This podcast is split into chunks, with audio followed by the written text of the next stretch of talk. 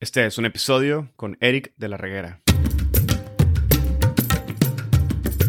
Bienvenidos a Hablemos de Derecho Internacional. Mi nombre es Edgardo Sobanes, abogado y consultor jurídico internacional.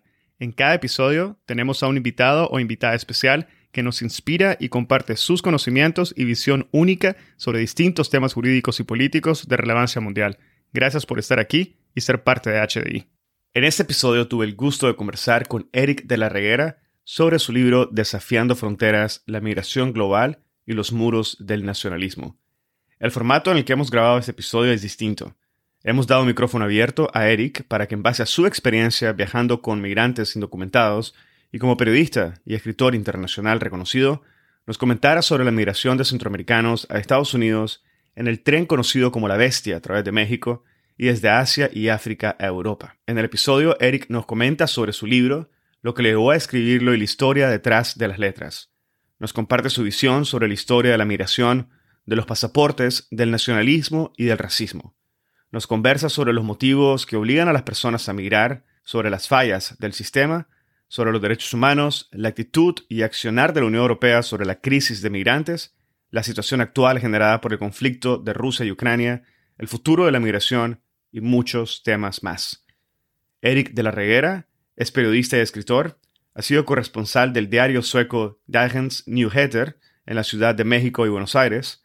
Actualmente es corresponsal de este mismo periódico en París.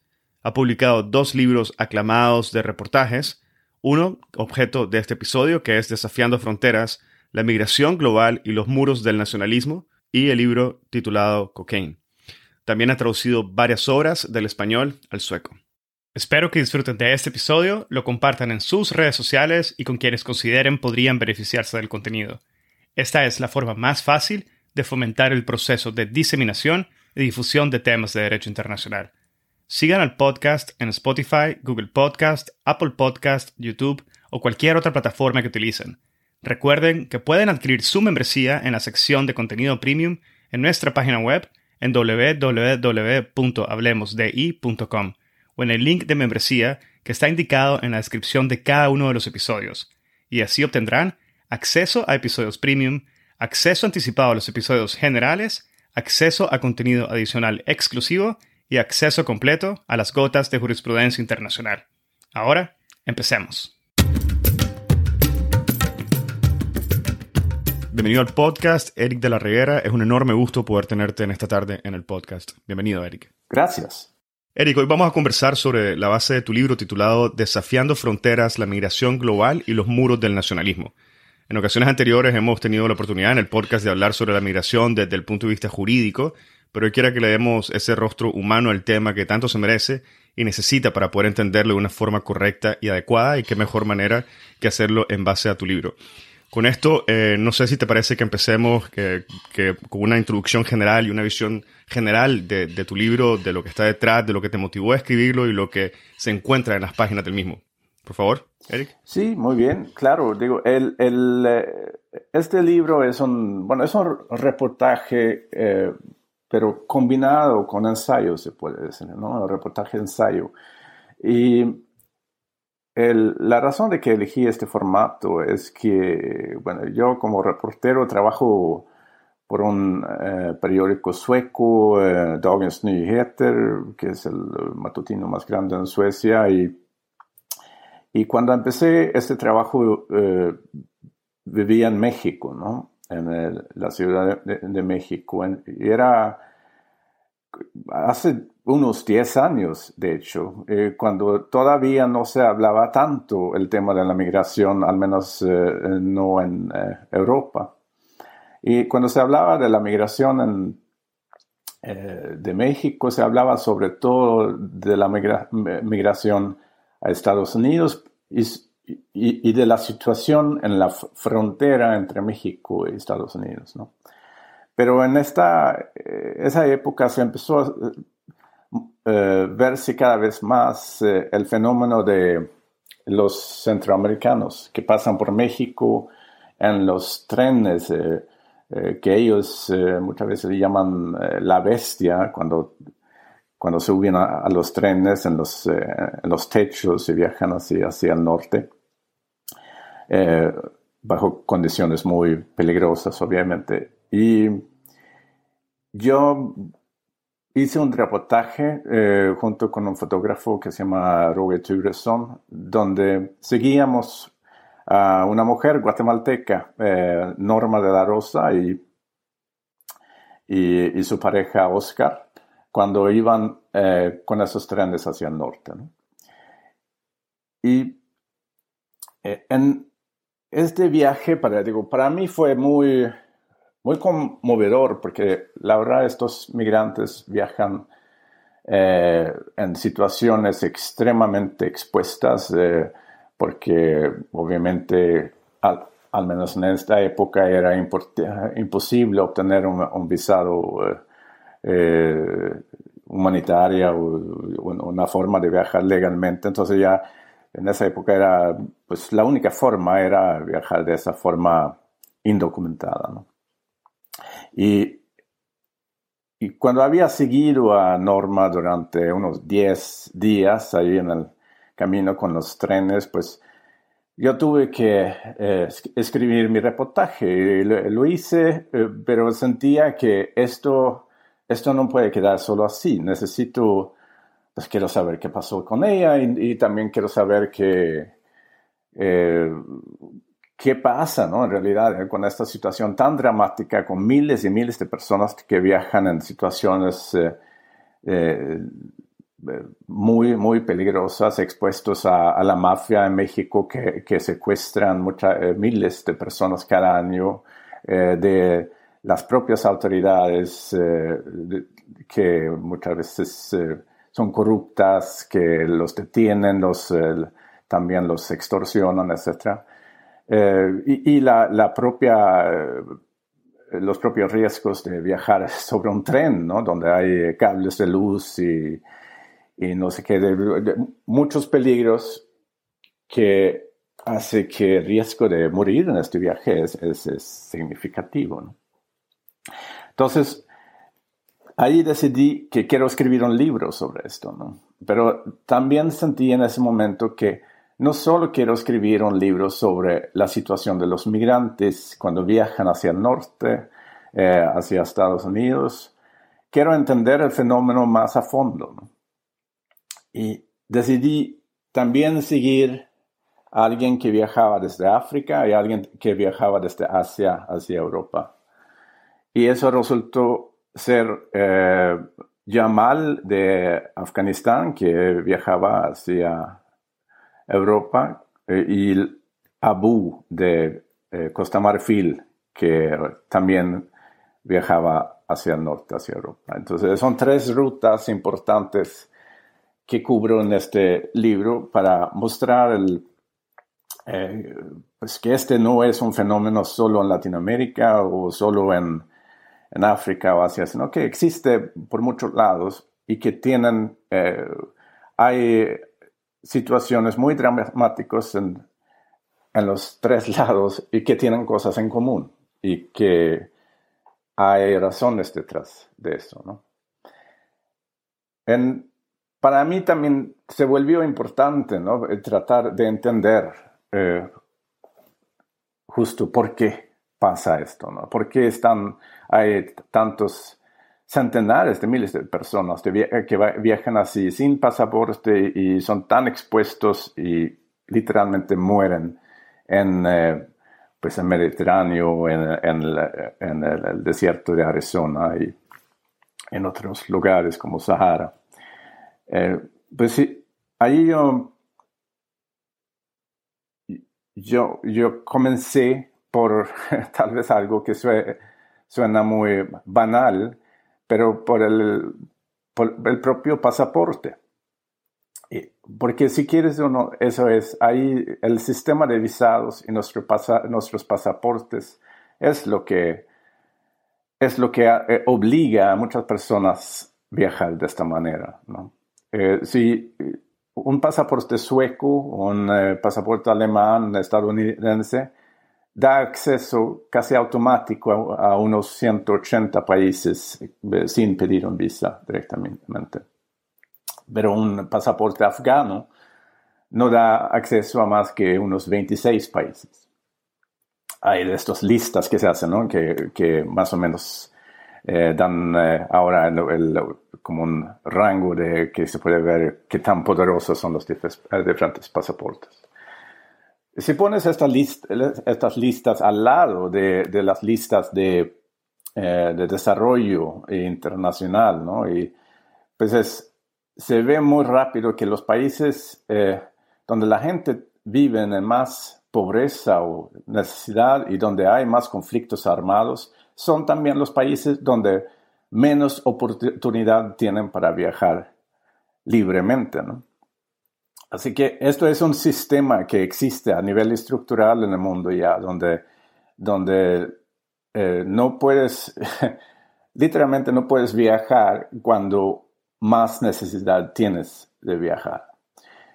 Eh, el filósofo, filósofo, Sigmund Bauman, eh, cuando él escribió sobre eso, él, usó dos conceptos, turistas y vagabundos, donde los vagabundos son los que viajan porque tienen que viajar, porque se sienten, obligados por razones económicas, por razones de eh, de su propia seguridad, ¿no? de que son perseguidos porque hay guerras, o que también en esta época se puede añadir los, la situación de, del cambio climático, que hay eh, catástrofes eh, naturales que, que, que tienes que, moverte simplemente, huir. mientras los turistas viajan porque quieren, porque ven oportunidades en el mundo, porque es una forma de vida para ellos, eh, donde simplemente quieren eh, pues expandir y, ver eh, qué más pueden hacer con la vida, pero no es algo realmente de una necesidad extrema como para los vagabundos. Esos son dos tipos ideales, obviamente, que que luego hay una escala entre ellos, pero cuando yo viajaba ahí en México en los trenes, pues se volvió muy concreto que de hecho hay esos, este abismo entre de posibilidades entre diferentes poblaciones en el mundo.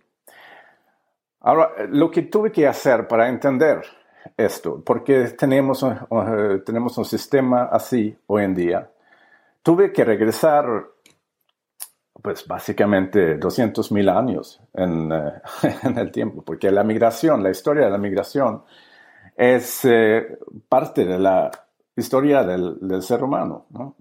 siempre hemos migrado y, pues comenzando desde, desde África, donde nuestros antepasados pues eh, se salieron de, de, África, se fueron a, lo que hoy es Medio Oriente, llegaron a Europa, se encontraron con los neandertales, y fueron a Asia, se encontraron con, el hombre de Nisova, encuentros que todavía llevamos en nuestros cuerpos, porque hay eh, rasgos de ADN, de, de estos. Eh, parientes del ser humano, se puede decir. Eh, pero con el tiempo, pues el ser humano pues se expandió por el mundo, llegó a América también, mucho antes de Colón, obviamente.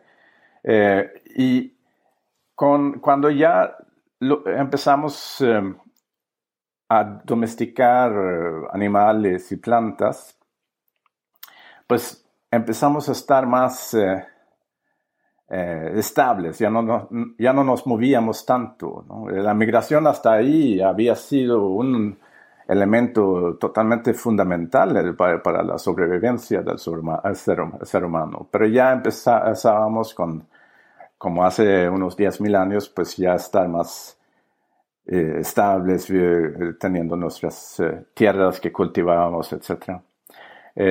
Y ahí, eh, pues, poco a poco la migración se volvió algo que tenía más que ver con comercio y movimiento entre ciudades. ¿no? Y en ese proceso también el, el control sobre ese, eh, esa movilidad humana se vuelve central. ¿no? como unos 500 años antes de, Cristo tenemos lo que, pues lo que pensamos es el primer pasaporte humano en, el, en el, lo que era la antigua Persia. ahí los eh, los reyes de la antigua Persia, ellos estaban, su reino estaba en medio de una ruta, eh, una ruta muy grande de comercio, ¿no? Entre China y, y Europa, eh, la ruta de seda.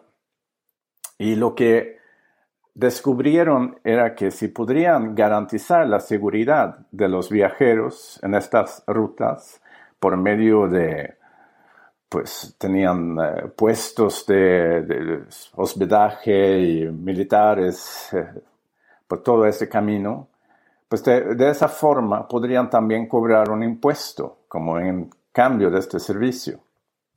Un impuesto que resultó ser tan importante que creó un, pues, un imperio muy importante en, Persia en, esta, en esa época. Esos ingresos de la, de los impuestos, pues se dependía mucho a ese sistema muy avanzado de, pasaportes eh, para pasar por lo que era la antigua Persia. Y naturalmente fue una idea que otros luego empezaron a usar y que vieron que funcionó también. ¿no?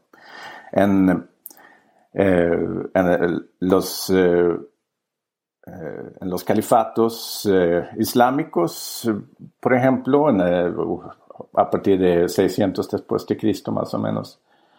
Eh, ayer hubo un sistema donde pintaban una, una marca en la nuca para eh, mostrar que habías pagado impuestos y, ya con eso podrías, con ese, esa marca, viajar eh, libremente por el, por el imperio, imperio que era pues muy grande, ¿no? de los califatos.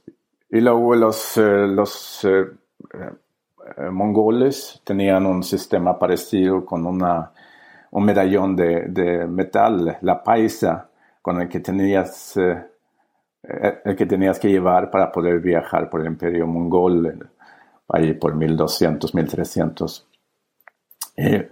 Marco Polo, por ejemplo, tenía uno de esos paisas y sin eso no podría haber viajado y escrito todo lo que escribió y que hoy conocemos.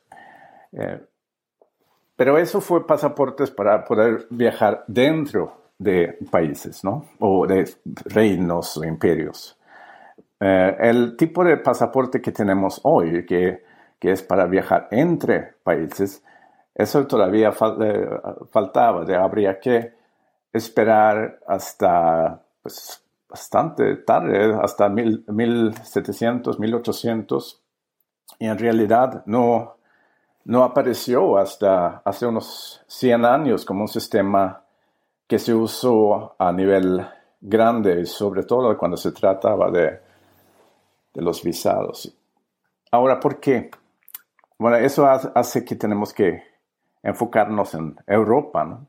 Europa que en los tiempos medievales era un un continente muy fragmentado, eh, muy, eh, muy complicado en realidad, donde tenías reyes y eh, señores feudales y un emperador de la iglesia romana que, que tenían diferentes niveles de autoridad, pero no siempre controlaban un territorio totalmente. ¿no?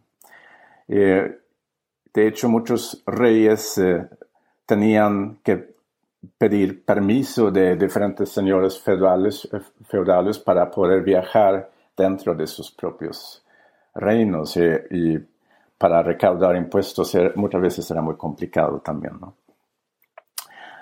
esto empezó a, cambiar ahí, sobre todo alrededor de 1400, 1500, cuando en parte por una revolución eh, tecnológica de armas que hizo que se volvió cada vez más caro hacer la guerra, y donde las, los, eh, los reinos, los, los, los, estados nacionales, como hoy los conocemos, fueron beneficiados porque pues simplemente, ya que eran más caros, esas entidades más grandes tenían más capacidad de movilizar capital.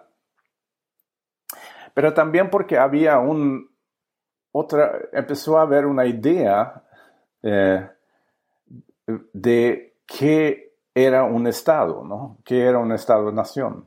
Eso dependía en parte de los mapas, que se había una técnica para hacer mapas que eh, el eh, griego eh, antiguo Claudio Ptolemaio había diseñado, que era un tipo de mapas bastante, ah, mucho más avanzados que los que había antes, y que se empezaron a hacer populares ahí por 1400, 1500 también con la técnica de la empresa.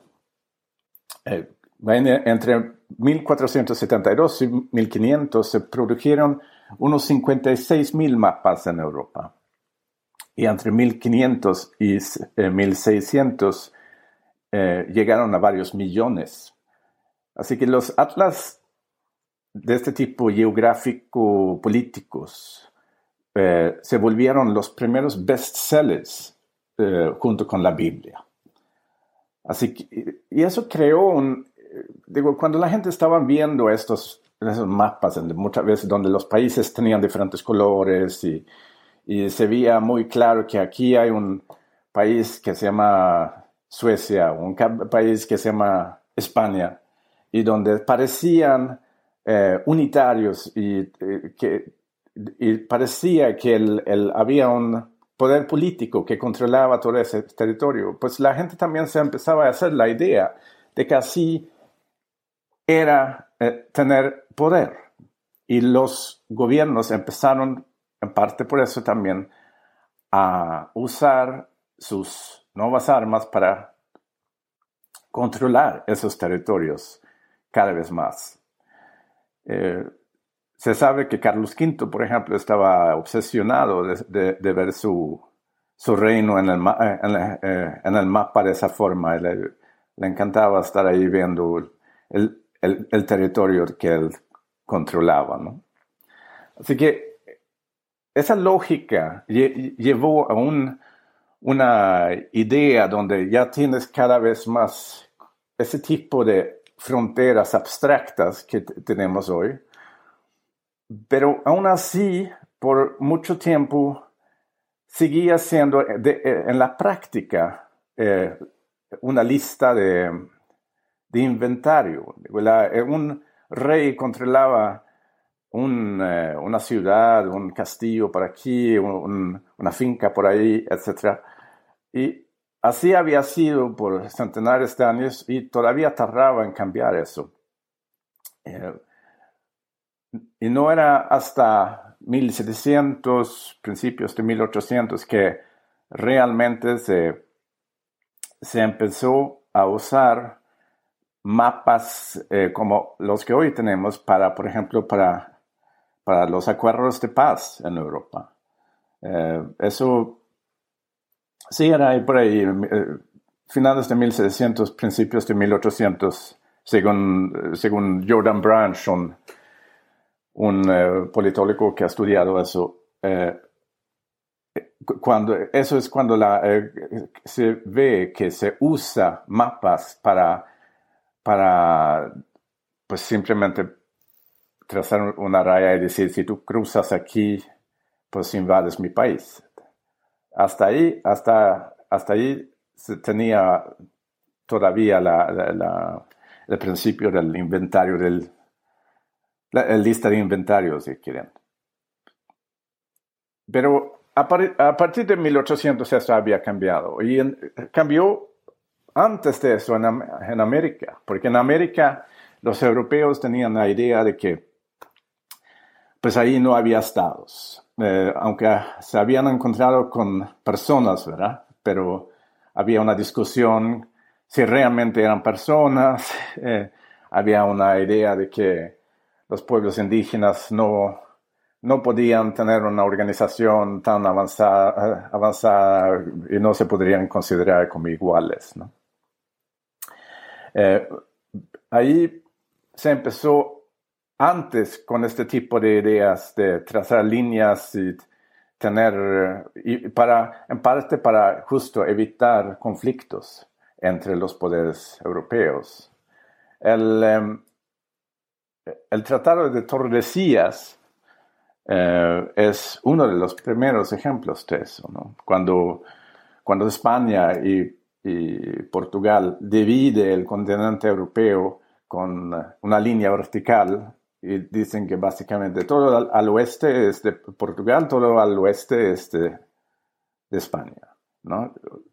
Y claro, eso solo podían hacer negando totalmente los pueblos indígenas que vivían en el continente de esa época. Pero era una forma de evitar guerra entre España y Portugal.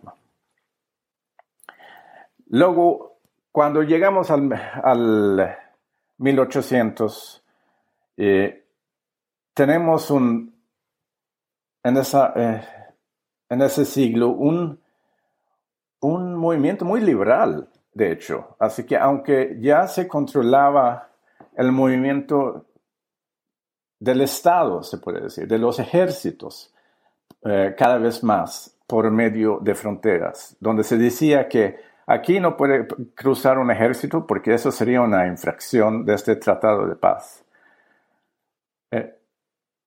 Mientras se hacía eso, todavía mucha gente normal viajaban eh, libremente. Millones de suecos fueron a, a Estados Unidos, por ejemplo. Y ahí nadie pedía un pasaporte cuando llegaron.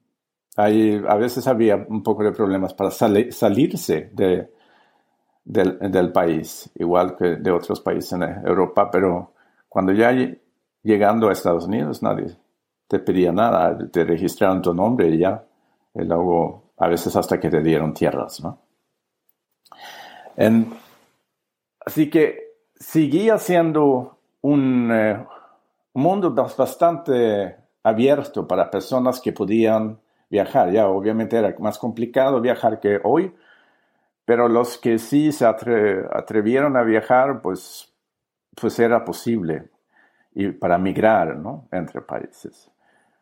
Y cuando e, empezó a cambiar eso, pues era en realidad a medianos finales de 1800 y tiene que ver con dos ideologías que se vuelven cada vez más fuertes.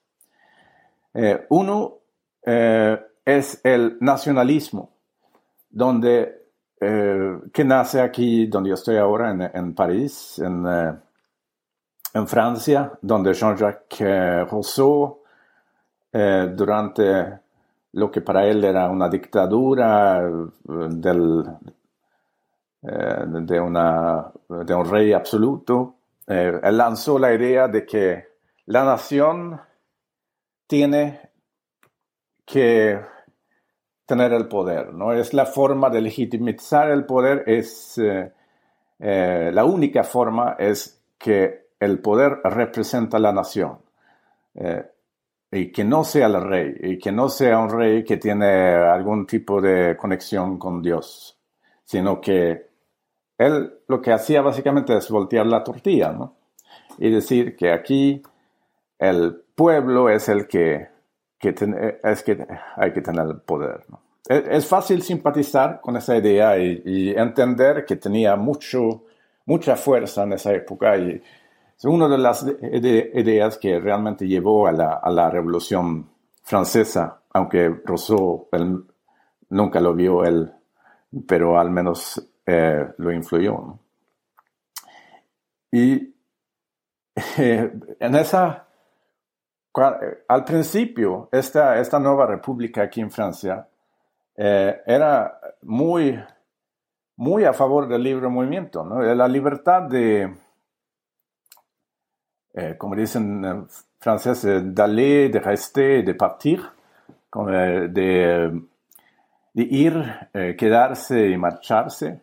Esa libertad fue eh, en la primera en la Constitución de 1791 fue eh, en, el listado de derechos y libertades estuvo más arriba de la libertad de expresión.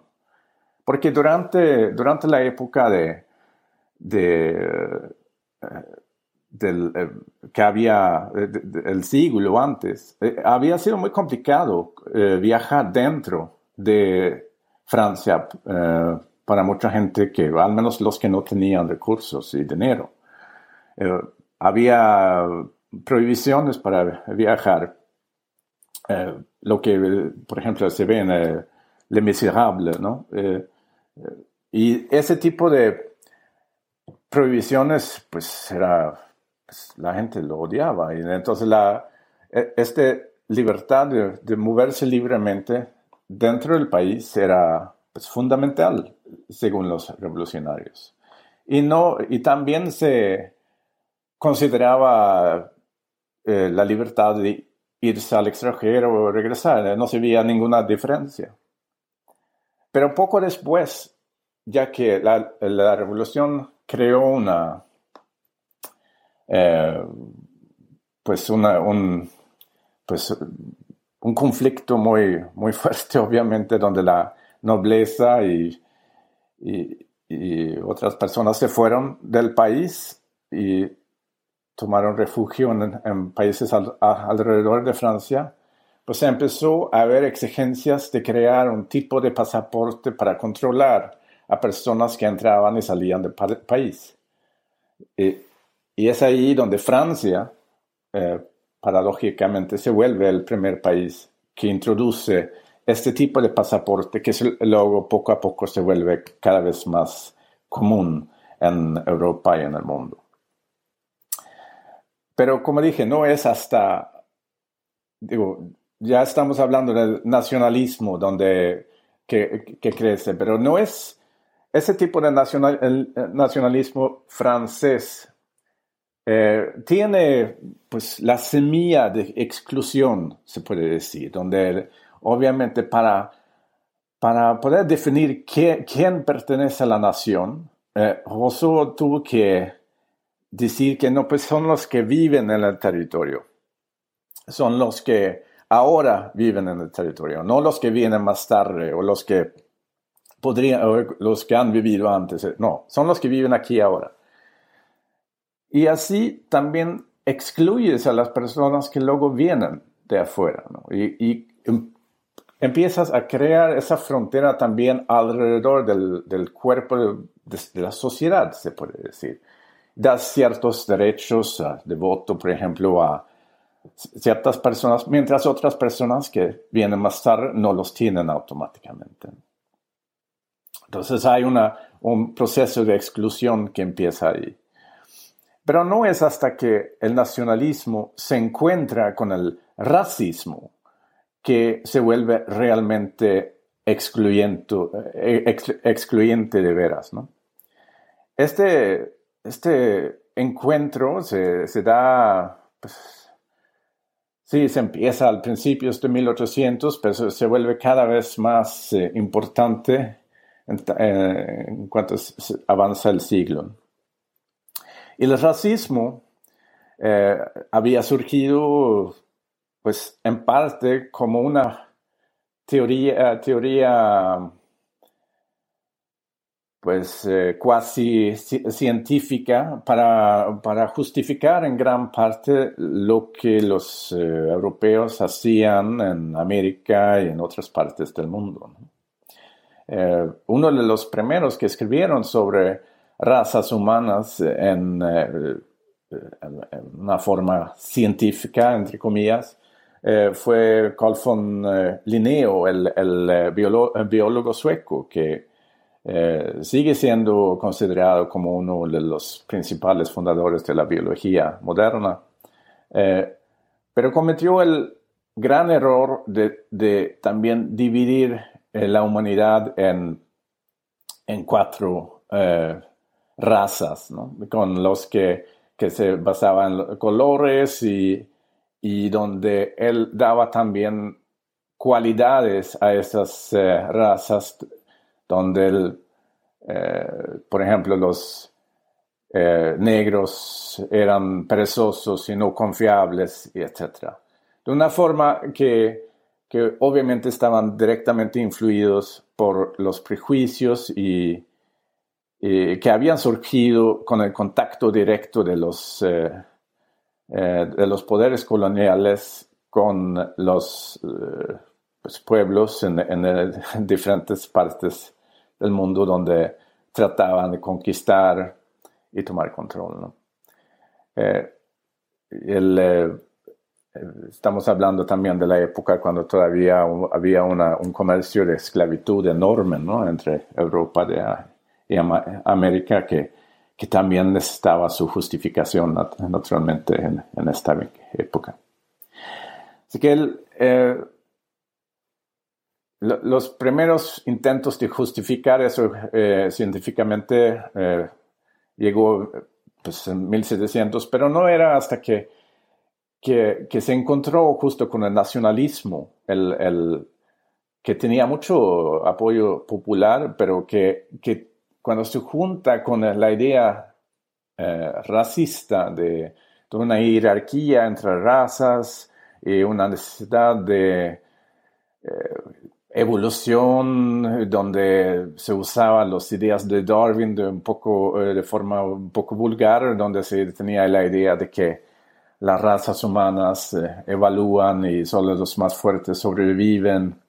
Los, eh, y, en, el caso de lo que luego surge ¿no? en esa, combinación entre racismo y nacionalismo, pues se empieza a hablar más de las naciones, una jerarquía de naciones, y, donde pues solo las naciones más fuertes sobreviven y, tienen una, eh, pues se, vuelve casi natural que haya una guerra entre, entre diferentes países donde solo los, los más fuertes van a quedar, ¿no? Eh, estas ideas, digo, yo en mi libro lo llamo esta esta, este encuentro, digamos, o esta mezcla de estas dos ideologías por, lo llamo ultranacionalismo. ¿no? Y se, en, algunos países se, radicaliza más y varios historiadores hoy en día están, pues muchos están de acuerdo que jugó un, papel importante eh, también en, eh, cuando se eh, en las épocas, en las décadas antes de la Primera Guerra Mundial. Es también una parte de la explicación por qué empezó esta guerra. y después de la Primera Guerra empieza una radicalización aún más fuerte y llegamos a lo que se puede definir como fascismo ¿no? en Italia y luego nazismo en, en Alemania. parte de la misma lógica, la misma, aunque más, más radical naturalmente. Y es en medio de esta época, ahí por eh, la Primera Guerra Mundial, que se lanza lo que hoy tenemos como el sistema de pasaportes y visados. Los pasaportes, eh, pues, eh, se usan, pues sí, en parte para tener un, eh, para saber quiénes están en el país, etcétera, pero junto con el sistema de visados se empieza a determinar quiénes son deseables y no deseables entre los migrantes. Y se justifica en esa época, eh, principios de los 1900, muchas veces con argumentos abiertamente racistas. Eh, en Estados Unidos, en las primeras leyes eh, sobre que controlaban la migración en una forma más general, en los 1920 tenían, pues, se argumentaba de forma pues totalmente abierta de que ciertos grupos eran superiores que otros, ¿no? Y antes, el primer grupo que se excluyó en los finales de los 1800 eh, eran los chinos, que también por razones de higiene del pueblo, etcétera, no se podía eh, recibir más en Estados Unidos. Que es Eh, hoy en día tenemos un sistema de, eh, pasaporte y de visados que nace en esta época. Eso significa que es cada vez que un país dice que, que queremos imponer más exigencias de visas contra tal país, significa que es racista.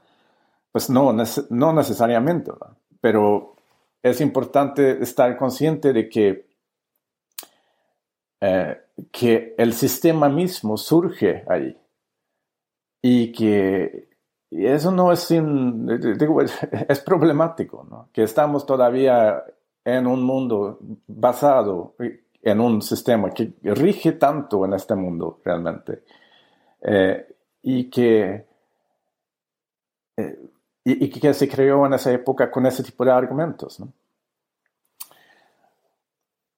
Es, y eso nos lleva pues, a, nuestros días, ¿no? donde estamos ahora. Y en, cuando sigo a estos tres migrantes en el libro y otros que, con, los que me encuentro, pues, pues, veo los efectos directos de este sistema, ¿no? donde, donde personas que huyen de, situaciones muy complicadas, eh, a veces por por pobreza, a veces por, por guerras, persecución política, etc., pues son constantemente obligados de tomar esas rutas extremadamente peligrosas para llegar a Estados Unidos o Europa para tratar de obtener una vida mejor, eh, protección, etc. Eh, y en Europa eh, se ha igual como Estados Unidos, ya es básicamente institucionalizado, que se usa este sistema para mantener lejos eh, estas poblaciones que no son deseables, ¿no? que, pues, gran parte de la población eh, mundial que, que están desplazados eh, o refugiados, la gran mayoría viven en países cercanos de, eh, de la situación del conflicto y, no tienen posibilidad para llegar a Europa ni Estados Unidos. ¿no? Eh, y así se quiere mantener la situación en, los capitales de Europa y en Washington. Eh, un ejemplo interesante de, por el momento es el, los, pues, los rusos que se están yendo de, de, Rusia ahora para evitar el servicio militar y, tener que ir a, la guerra en Ucrania. Ahí, eh, pues recientemente los países cercanos de, eh, que tienen frontera directa con Rusia eh, ya han, han dicho que no a todos los turistas. Finlandia fue el último aquí donde se confirmó que ya no se va a poder cruzar la, eh, frontera como turista. Y aunque la, en este momento que hablamos, al menos la Unión Europea todavía no ha dicho que va a ser un, eh, un, bloqueo, eh, bloqueo total a todos los turistas rusos, se ha hecho mucho más complicado y caro aplicar por un visa de turista y pues desde antes pues ya no hay vuelos directos entre Rusia y, y, em, eh, la Unión Europea, así que es, eh, pues es complicado llegar, ¿no? Y eso es, así se usa en general este sistema, eh, donde personas que tal vez tienen realmente un, pues tienen derecho de asilo en realidad, si logran llegar, pues son sistemáticamente bloqueados, ¿no?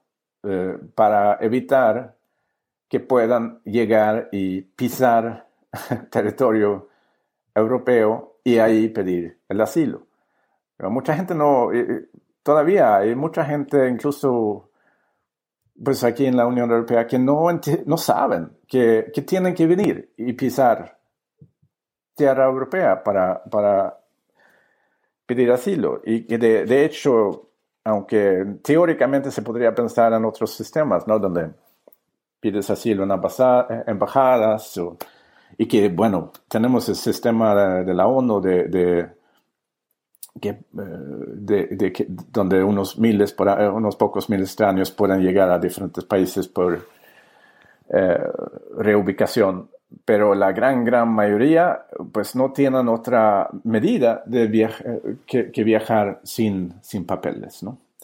Y ahora solo estamos hablando de, de los que, que, buscan asilo, de que si se habla de personas que tienen necesidades económicas, como por ejemplo Norma, que, con la que viajé entre Guatemala y, Estados Unidos, pues ella eh, pues tiene, podría haber tal vez obtenido asilo porque vive en un barrio muy violento, de maras, eh, con maras que controlan su barrio, etc. Pero su razón principal de ir es, económico, ¿no? Y para los que van eh, para buscar una vida mejor así, pues hay muy pocas posibilidades de hacerlo legalmente porque los países del llamado norte, pues ya no aunque tienen a veces necesidad de, trabajadores, pues no abran sus eh, fronteras para, o, no, al menos no al grado que se, se necesitaría para que gente pueda llegar legalmente a trabajar, lo que también es un problema grave. Y eso en gran parte también tiene que ver con estas ideologías que ahora, ahora han tenido un resurgimiento, ¿no? Con, con, vemos en Italia con un partido, eh, eh, los hermanos de Italia, que es ultranacional, ultranacionalista a lo, a, lo mínimo, se podría decir, yo diría que tiene tintes fascistas muy claros, ¿no?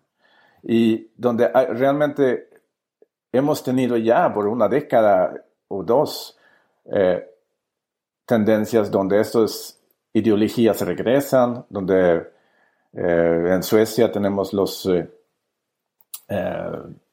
llamados demócratas suecos, que también es un partido ultranacionalista ahí y que obtuvieron 20% de los votos en estas últimas elecciones.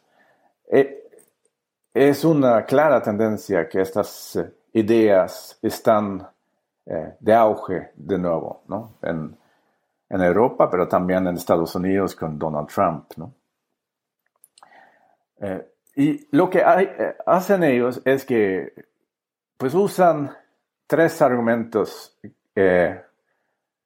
que, pues, que se escucha todo el tiempo. Si, una, si, si se escucha la retórica de nacionalista o ultranacionalista, eh, regresan estos tres argumentos constantemente. Eh, tenemos la amenaza económica de que estas personas eh, significan una amenaza para el país eh, en cuestión económica, vienen a, o vienen a, nuestros trabajos o vienen a, no trabajar y entonces van a costar, va, va, a ser un coste muy grande para, para la economía porque el Estado tiene que ayudarles, ¿no? Eh, luego está eh, la, amenaza de seguridad, de que vienen, eh, son, son terroristas, son personas que son más propensos a la criminalidad, son personas que pueden ser, en el caso de los rusos, que son agentes de un Estado extraño,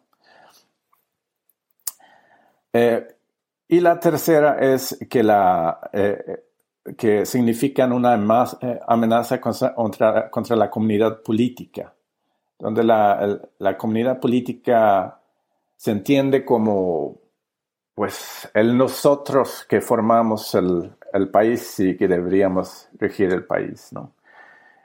Aquí pues se puede argumentar de que tienen otros valores no respetan a mujeres como en eh, respetamos supuestamente aquí, eh, vienen a, crear subculturas que, son, eh, que no son compatibles con la cultura general y por eso crean una especie de balcanización de nuestro país.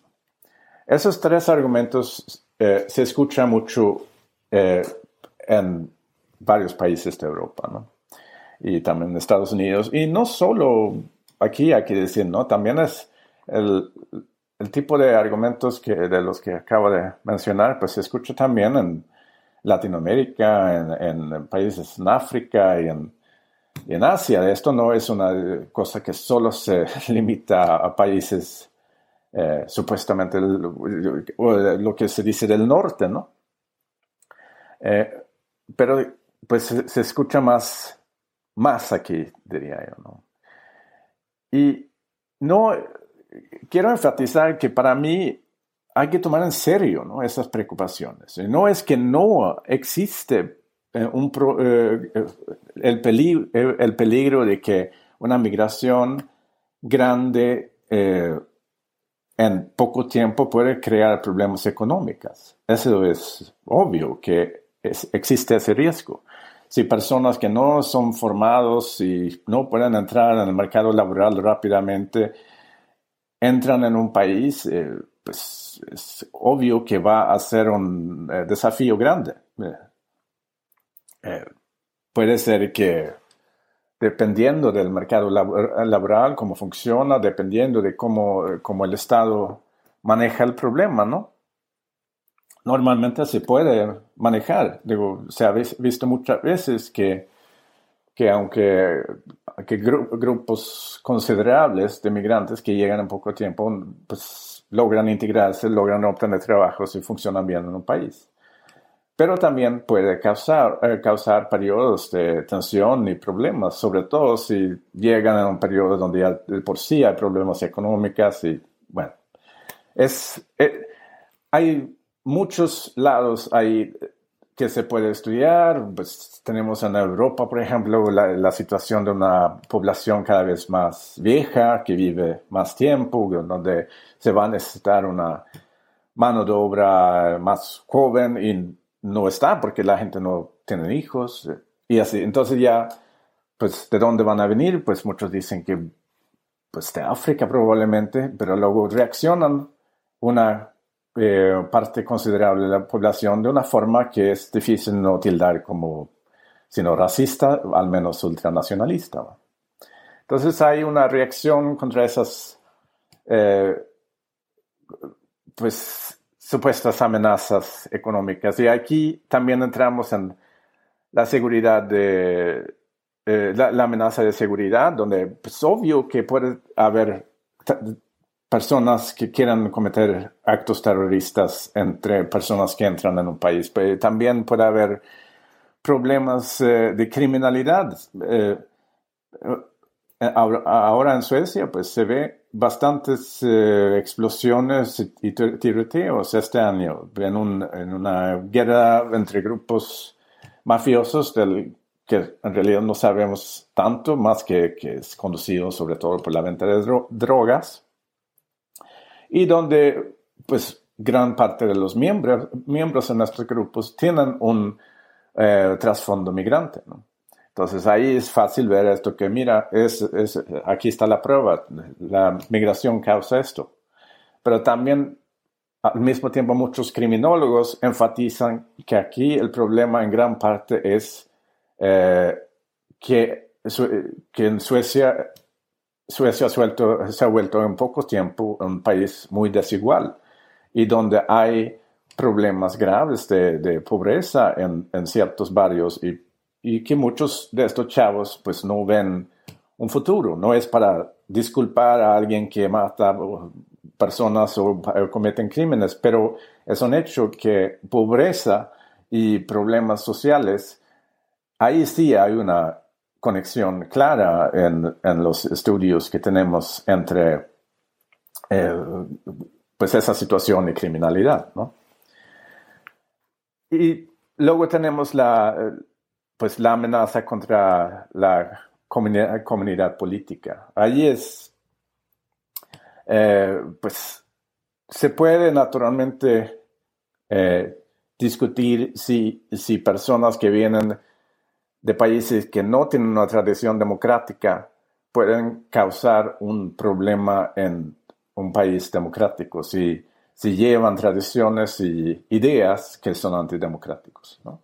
Y a veces pasa, y hay que tomar eso en serio, y hay que discutirlo y tener un diálogo sobre eso en el país que recibe migrantes. Pero también hay que estar, eh, no hay que estigmatizar de, esta forma que muchas veces pasan ahora. Para mí, mi experiencia es cuando he estado viajando con migrantes y también haciendo trabajos de personas que han llegado, es que muchos también, muchos también han migrado por el, por, porque quieren vivir en un país democrático y libre, donde pueden decir lo que piensan, donde pueden vivir sin un Estado autoritario, eh, sin vivir bajo una dictadura.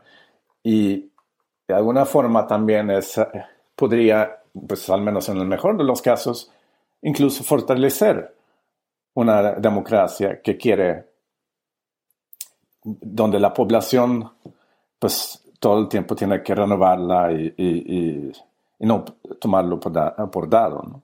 Eric, muchísimas gracias por habernos dado esa visión general de tu libro. Abordaste básicamente todos los elementos sobre los cuales quería hacerte preguntas de una forma muy elocuente y te lo agradezco por ello. Sin embargo, hay dos o tres puntos que todavía quisiera preguntarte. Em, uno eh, se refiere, por ejemplo, cuando los medios de comunicación hablan sobre los denominados países del norte o desarrollados, se tiende a engrandecer sus democracias y respeto a los derechos humanos, entre otras cosas. Algo que, como probablemente hemos escuchado hoy de, ti, em, no necesariamente se corresponde a la realidad. Y sobre esto es precisamente que quisiera escuchar tu opinión de una forma más, más clara. Eh, en relación a la actitud y accionar, por ejemplo, Unión Europea sobre las crisis de migrantes. ¿Cuál es el papel que observas de la Unión Europea en la creación de la crisis, en la creación de la crisis y en la respuesta que les da la misma? Pues la, crisis de inmigrantes se, habla, se empieza a hablar de eso a partir de, 2015, ¿no? Eh, cuando, cuando hubo, de hecho, eh, muchos que huyeron sobre todo de Siria, pero también de otros países, ¿no? Llegaron a Europa. Y en parte esos sistemas eh, de contención que la Unión, Europea había tenido por años, pues ya no funcionaron. La gente simplemente se pasaron en masa y ya no, no se sabía qué hacer. Y muchos llegaron y pidieron asilo. Eh, ah, luego de eso, pues hubo pues una reacción en eh, muchos países. Y digo, es, es fácil entender que la población reacciona cuando ves miles y miles de personas entrando, caminando sin control y da, una cierta eh, sensación de caos, ¿no? Cuando la gente llega así y obviamente la gente se pone eh, la pregunta, pero ¿cómo sabemos quiénes son ellos, ¿no? Y cómo, cómo podemos evitar que lleguen personas que no queremos aquí y etcétera. Aunque de hecho era el resultado de un sistema disfuncional que ha existido por años y que por unos cuantos meses dejó de funcionar. Y entonces mucha gente eh, se eh, pues, quiso pasar rápido. ¿no? Difícil explicar esa, eh, que realmente llegaron tanta gente en pocos meses en el 2015 si no si no te pones en, en, su situación y ves que pues es ahora o nunca, porque pues yo, muchos entendieron que en pocos meses van a ser las, van a encontrar una forma de parar esto. Entonces muchos se lanzaron de una vez. Entonces se empezó a hablar de la llamada crisis de, de, migrantes o de refugiados. ¿no? En realidad, pues muchos movimientos de, derechos humanos hablan más bien de una crisis de acogida, ¿no? Y eso es en parte porque justo no, ha habido una no ha habido un sistema de largo plazo para pensar en cómo eh, en la Unión Europea se puede tener eh, formas legales de aplicar por asilo, y llegar a Europa de una forma ordenada, no tan peligrosa y evitar que la gente tome riesgos de esta forma, pasando al Mediterráneo y caminando por las montañas entre Irán y Turquía, etcétera, etcétera. Eh, y, bueno, esta situación sigue, ¿no? Digo, para mí yo, yo no veo de corto plazo que va a terminar, porque la Unión Europea y también Estados Unidos ha tenido eh, una... es, la política de migración se basa en gran parte de, de, estos mecanismos para mantener personas lejos, ¿no? De, no es solo muros y, y, drones por la frontera, sino que sobre todo que tienes acuerdos con los países eh, como Turquía, como Marruecos y otros, donde, donde ellos hacen el trabajo sucio y mantienen a la gente eh, lejos. Eh, también tienes lo que en inglés dicen airline liaison officers en, en los aeropuertos que checan que no, que no entre alguien en los aviones, que no eh, que quiere pedir asilo y que también hay multas muy altas para las em, empresas de aviones que llevan personas que, que luego aplican por asilo. Así que eh, hay un, hay un montón de, de mecanismos eh, burocráticos de esa forma que, que hace casi imposible viajar legalmente. Porque, pues claro, toda esta gente que, que, que arriesgan su vida cuando van desde Líbano ahora o desde Libia o, en, estos balsas muy peligrosos, pues mucho más, eh, si pudieran, pues eh, quisieran naturalmente tomar una, un, ferry, ¿no? un avión, como todos. Es solo que no hay, como ni siquiera hay una esperanza de que, la pequeña esperanza de que puedes ir a una oficina, entregar una, una aplicación formal, ni siquiera eso, ni siquiera hay la posibilidad de, de, aplicar si vives en el oeste de África para un, para un programa de de trabajo ¿no? En, en, Europa para trabajar en la agricultura, donde de por sí se necesita mucho eh, mano de obra y donde de por sí en Italia, por ejemplo, se, se, pues, se explota sistemáticamente a personas que, que vienen eh, con estas balsas ¿no? y, llegan allí y, y, luego tienen a ellos como mano, de obra. Lo, lo, decente sería al menos... Eh, hacer, hacer lo posible llegar sin arriesgar la vida, ¿no? Porque pues, se necesita su mano de obra, es así. ¿Y observas algún tipo de paralelismo con la situación que estás describiendo que inicia el 2015 con lo que podría ocurrir de aquí en adelante con las personas que están dejando Rusia y queriendo entrar a Europa?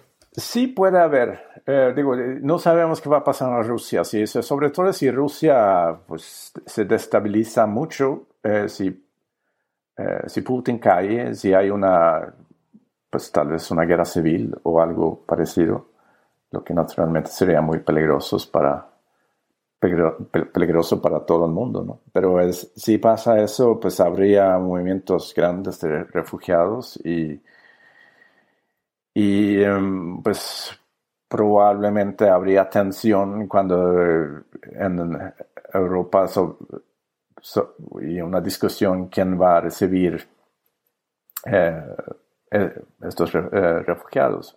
Al mismo tiempo hay que recordar que con los ucranianos, ahora tenemos, son unos 7 millones que han dejado Ucrania ahora y, al menos 4.5 millones de ellos creo han recibido acogida en, en países de Europa. Ya han y ellos han podido en gran parte también viajar libremente dentro de Europa y no han tenido que contratar eh, polleros o, eh, contrabandistas ¿no? que, que, los llevan, sino que han realmente podido eh, llegar bien. Allí la Unión Europea sea, eso es un ejemplo de cómo podría funcionar también con otros países, donde realmente se ha mostrado solidaridad, donde realmente se ha eh, tratado de pues, acoger toda esta gente que, que huyen de la guerra en Ucrania.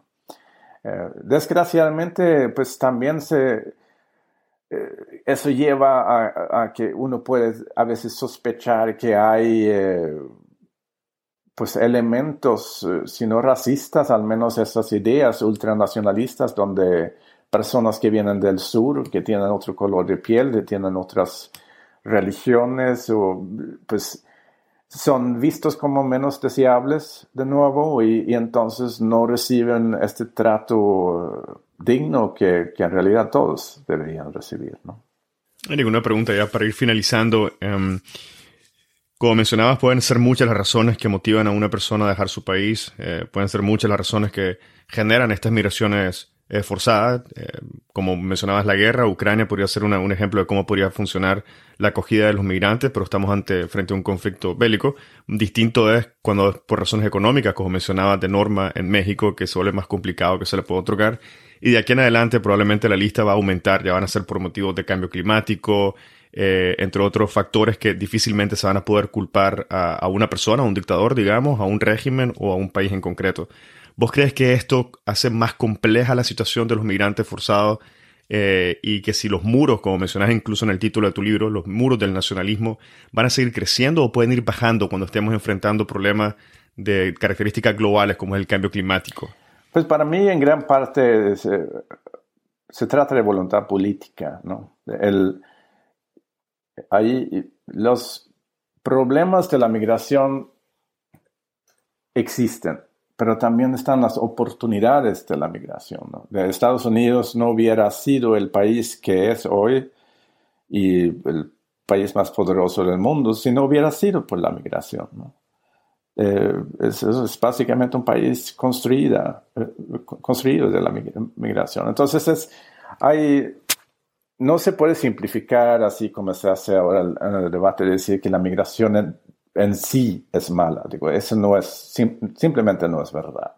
Es, eh, la migración es un fenómeno complejo que pues, se ha estudiado mucho tiempo y se sabe cada vez más sobre el, tema y alguien que realmente lo estudia, pues eh, es, eh, es muy difícil entender pues los argumentos de que pues esto es muy muy peligroso hay que pararlo porque no hay eh, además que cuando vivimos en un mundo que, donde, que está interconectado de tantas otras formas donde el capital se mueve libremente todavía eh, por el mundo pues es un poco absurdo que las personas no lo puedan hacer no entonces esa la yo creo que lo más razonable y también humanitario y la, eh, eh, la, mejor forma de evitar este tipo de sufrimientos que vemos en estas rutas que he documentado en este libro es ir poco a poco hacia un mundo donde se puede viajar libremente.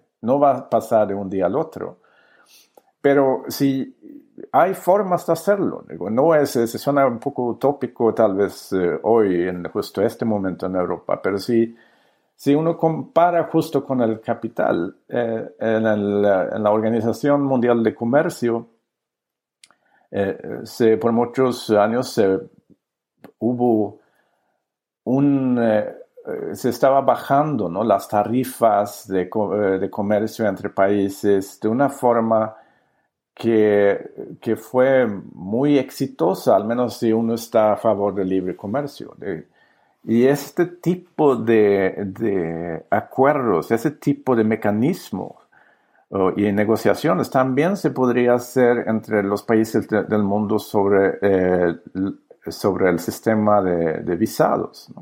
Se podría poco a poco bajar el o hacer lo más posible para eh, viajar libremente. Digo, no es, en estas discusiones muchas veces se escucha que es imposible abrir las fronteras de una vez. Sí, pues nadie cree que esto va a pasar, tampoco.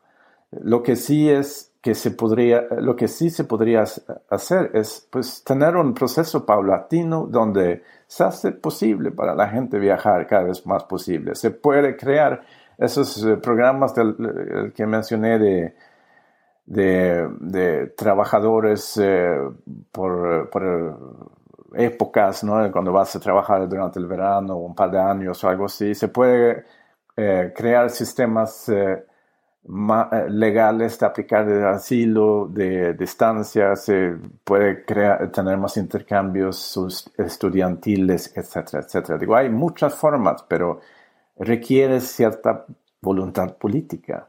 Y, y si no tienes eso, pues obviamente no va a pasar. Si tienes Donald Trump en la Casa Blanca, no va a pasar probablemente. Si tienes Giorgia Meloni en, en Italia, pues es muy improbable que va a pasar. Entonces es, sí, eh, puede ir a, una dirección positiva, pero ahorita, con la tendencia política que vemos en el mundo, pues, pues no, no, ahorita no pinta tan bien. Pero la, la, la, la opción ahí está. No es como, no es una ley natural que tiene que ser así. y es algo que, básicamente hay que discutir eso, hay que escuchar a los eh, investigadores que, que, han investigado el tema de la migración por años y años. Yo soy periodista y en mi libro me baso en gran parte de esos investigadores, que, no tienen mucha voz ahora en el debate, eh, sino que en gran parte son los slogans populistas que se escucha y el miedo, el, y este discurso de amenazas, desgraciadamente. Pero pues eso puede cambiar, ha cambiado antes y va a cambiar de nuevo, yo creo. Bueno, esperemos que, que, por ahí vaya el camino. Indudablemente se requiere voluntad política, pero la voluntad política ha demostrado ser también uno de los, de los elementos más difíciles de conseguir cuando tenemos, cuando hablamos de problemas serios, cosas preocupantes. La voluntad política probablemente es la última que llega, pero esperemos que vayamos en esa dirección.